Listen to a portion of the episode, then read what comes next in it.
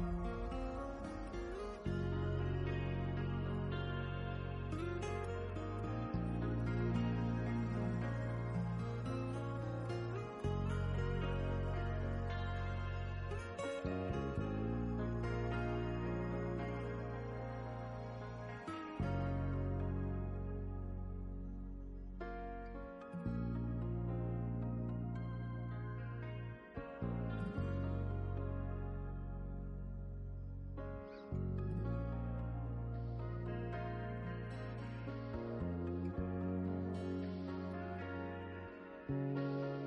现在是北京时间晚间的二十一点，欢迎收听《话婆媳》。今天的节目，我们主要聊的话题是婆媳矛盾该如何预防。坐月子，你希望被婆婆照顾吗？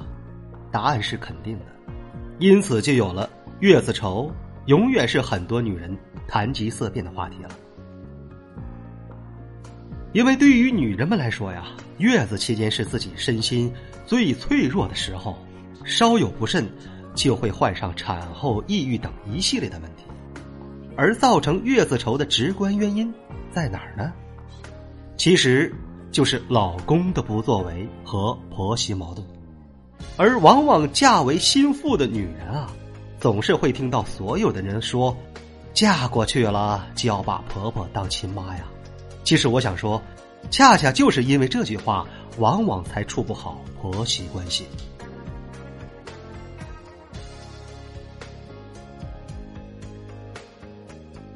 都说月子之仇是不共戴天，这句话在热心的听友王秀丽身上体现的是淋漓尽致。王秀丽今年已经五十一岁了，三十年过去了。她心里还是无法原谅婆婆当年对她造成的伤害。身边的人都劝她大度一些，宽容一些。哎呀，不要和七十多岁的老人计较了。王秀丽和老公呢是媒人介绍的，婆婆一看，嘿，长得白白胖胖的，一看就是好生养的，很快就把她娶进门了。婆婆对王秀丽一开始还是蛮好的，什么东西补就做什么东西给王秀丽吃。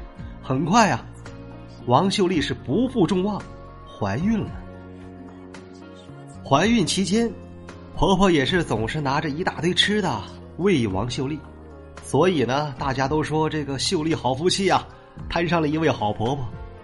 秀丽有时候还和老公撒娇开玩笑说：“瞧，咱妈呀是把我当成小猪养了。”老公说呢：“那你可要把我妈当亲妈照顾了。”但是，唯独让秀丽不舒服的是什么呢？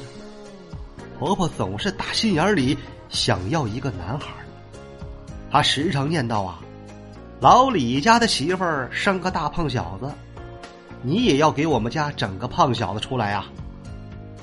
虽然大家都说，结了婚以后呢，你妈就是我妈，可是现实生活中，能够做到这样的十分的少。为什么呢？因为儿媳妇们希望婆婆做到亲妈般的好，而婆婆们往往希望儿媳能够做到亲女儿般的孝顺、听话、懂事儿。儿子们呢，更是希望你们俩处得好，不要麻烦到我就行了，因为我不知道该帮谁。但这在一开始的关系建立中，就是不太现实的。秀丽生孩子的时候啊，疼了是整整三天，才把孩子生下来。婆婆送她进产房说的最后一句话，还是那句：“一定是个男孩啊！”可当她出来以后，婆婆看到的是女儿，立马那个脸就耷拉了下来，扭头出了医院。就连本来给秀丽准备好的小米粥，婆婆也全部倒了。生孩子的时候，因为大出血。就在医院多住了段日子，婆婆天天跟老公说呀：“秀丽是来讨债的呀，生不出儿子不说，还得倒贴钱。”还说，如果要是秀丽治不好了，赶紧离婚，千万别拖累我儿子找下家。所以呢，秀丽很快就出院了。回家以后，秀丽的月子就成了大问题了，因为老公要上班。她别说起床吃饭了，就连上个厕所都没有办法去。但是她婆婆一点也不管，天天出去找朋友是打麻将，是聊八卦。早上六点，婆婆就出了门了，中午十二点回来，给秀丽做一碗简单的汤面。这一扛啊，就是一整天。婆婆再回来的时候，已经是晚上九点多了。她洗漱洗漱就直接睡觉了。秀丽呢，只能让老公每天回来的时候烧点菜，自己起来做饭吃。而婆婆呢，一看到老公回来呀，立马是嘘寒问暖，甚至在她面前表现的对秀丽是特别的好。如果说开头不找到一个好的相处模式啊。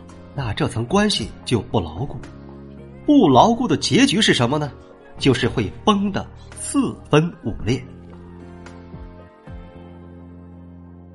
因为秀丽体质本来就不好，再加上月子期间营养没有给足，还要给孩子喂奶，一下子就暴瘦到了九十斤。后来一天给孩子喂奶的时候，她一下子晕了过去，躺到了医院。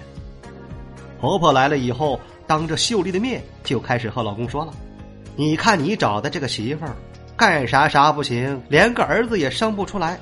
现在好了，坐个月子还要折磨人，住到了医院，等着花钱吧。又不是什么大的病，说白了不就是嘴馋饿着了呗？真是娇气呀！走，你干嘛回家？看他还演不演戏？”说完就直接走人了。从那天以后。就再也没有管过秀丽，更不让秀丽回他家，因为他说呀：“你住了医院不吉利，生娃的时候就出血了，会给家里带来不幸的。”老公就劝婆婆说：“还是别做的太出格，毕竟他以后还要给你养老呢。”结果婆婆来了一句：“哼，我压根儿就不需要他养老。”从那以后。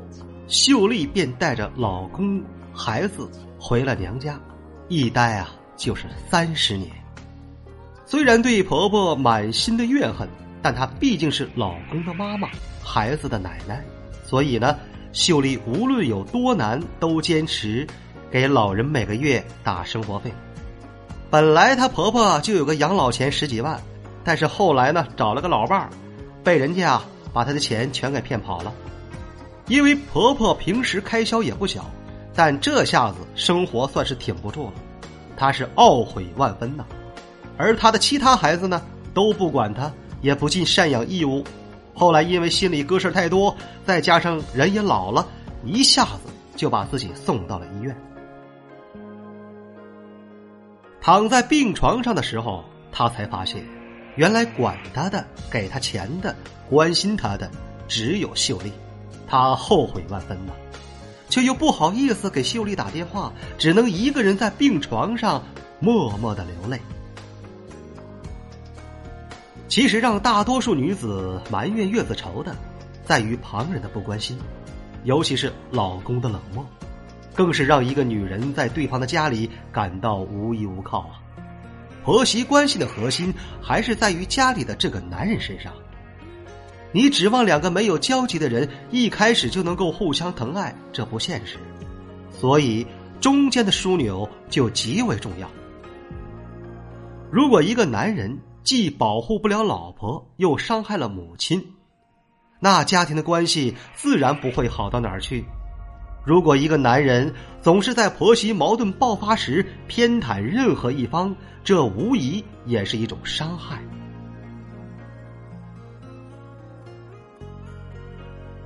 月子之仇不共戴天，多少女人被月子伤透了心。他们说：“婆婆对你好不好，坐个月子你就知道了。”确实啊，坐月子期间是女人最脆弱的时候，她们非常渴望得到家人的关怀。从嫁给了这个自己深爱的男人开始，我们就该考虑到未来的婆媳关系了。对于有婆婆而言。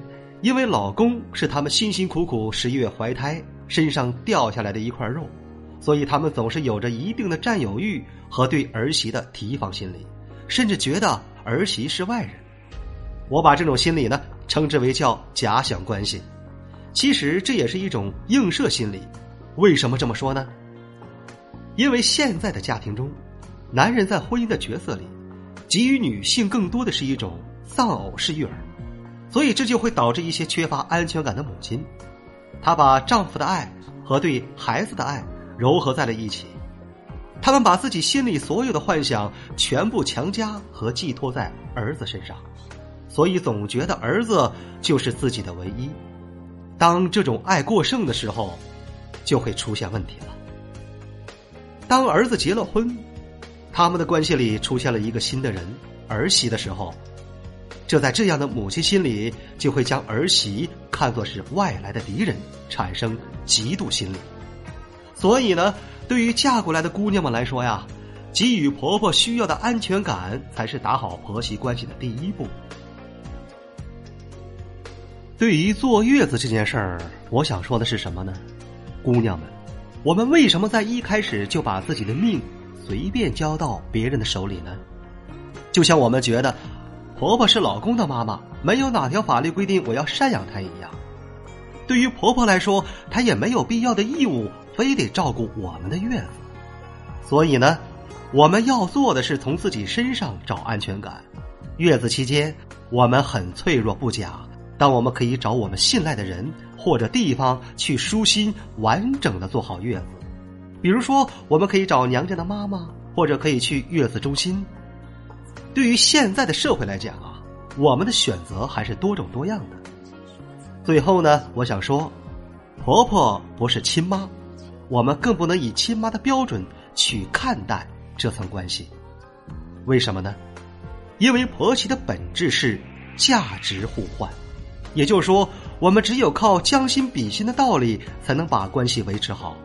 所以，当有了矛盾的时候啊，我们不妨可以想想，是不是我们把婆婆想的太过理想化了呢？